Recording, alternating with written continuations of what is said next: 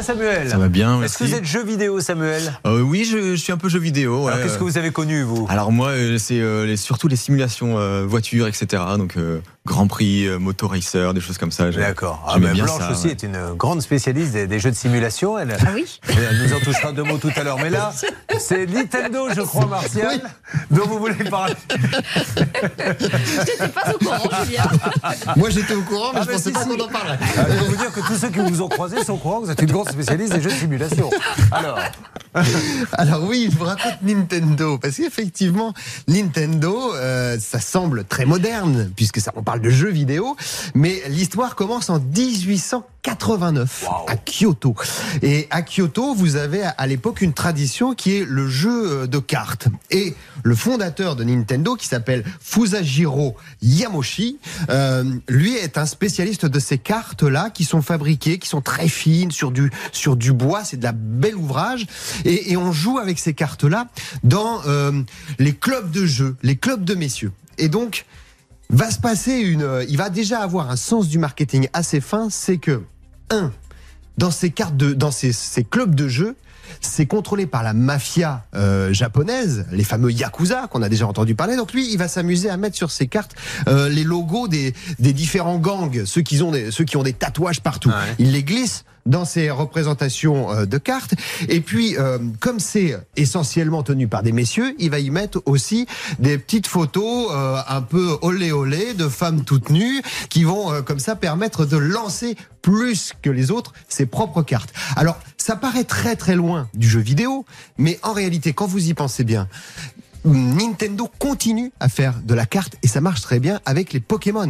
Vous avez eu euh, l'année dernière de la spéculation de fou sur les cartes de jeux Pokémon où vous les trouviez plus euh, en vente et où ça se revendait à des milliers d'euros. Donc il est resté fidèle euh, le groupe Nintendo à cette histoire des débuts, mais bien entendu au fil du temps, après 1900, à partir de 1949, Nintendo sorti de la Seconde Guerre mondiale, vous savez que le Japon a perdu puisqu'ils étaient du côté des nazis. Là, il a fallu trouver un relais de croissance. Et donc, à partir de 1949, euh, le fondateur de Nintendo euh, fait un voyage aux États-Unis et il se rend compte que peut-être qu'il y a un marché à aller saisir, toujours avec ses petites cartes, c'est celui des enfants. Et donc, dans les années 50, il signe un partenariat avec Disney.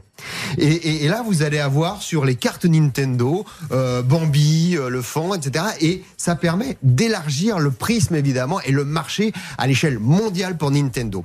Et là arrive l'histoire que je trouve la plus extraordinaire dans Nintendo, c'est que le fondateur de cette, de, cette marque, le petit-fils du fondateur, a bien sûr des ateliers où on fabrique ces fameuses cartes, et il repère un gars qui a l'air de rien, qui s'appelle Gunpei Yokoi.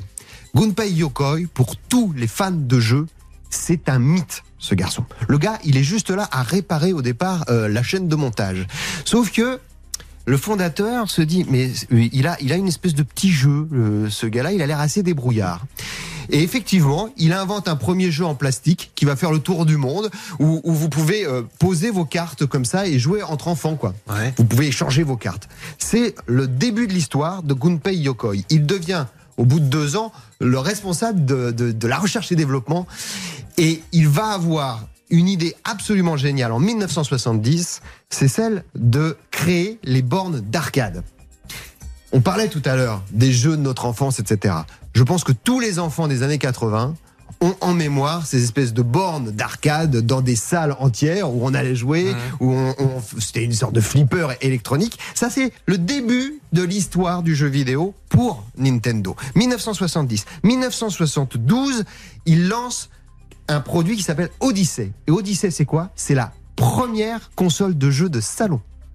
C'est Nintendo qui la lance. 1979, il se dit, c'est marrant, mais on pourrait peut-être faire des jeux euh, de poche des consoles de poche. Donc il, regarde la technologie des écrans à cristaux liquides et il invente Game and Watch. C'est comme ça que ça s'appelle. Bah nous on va connaître ça sous le nom de Game Boy.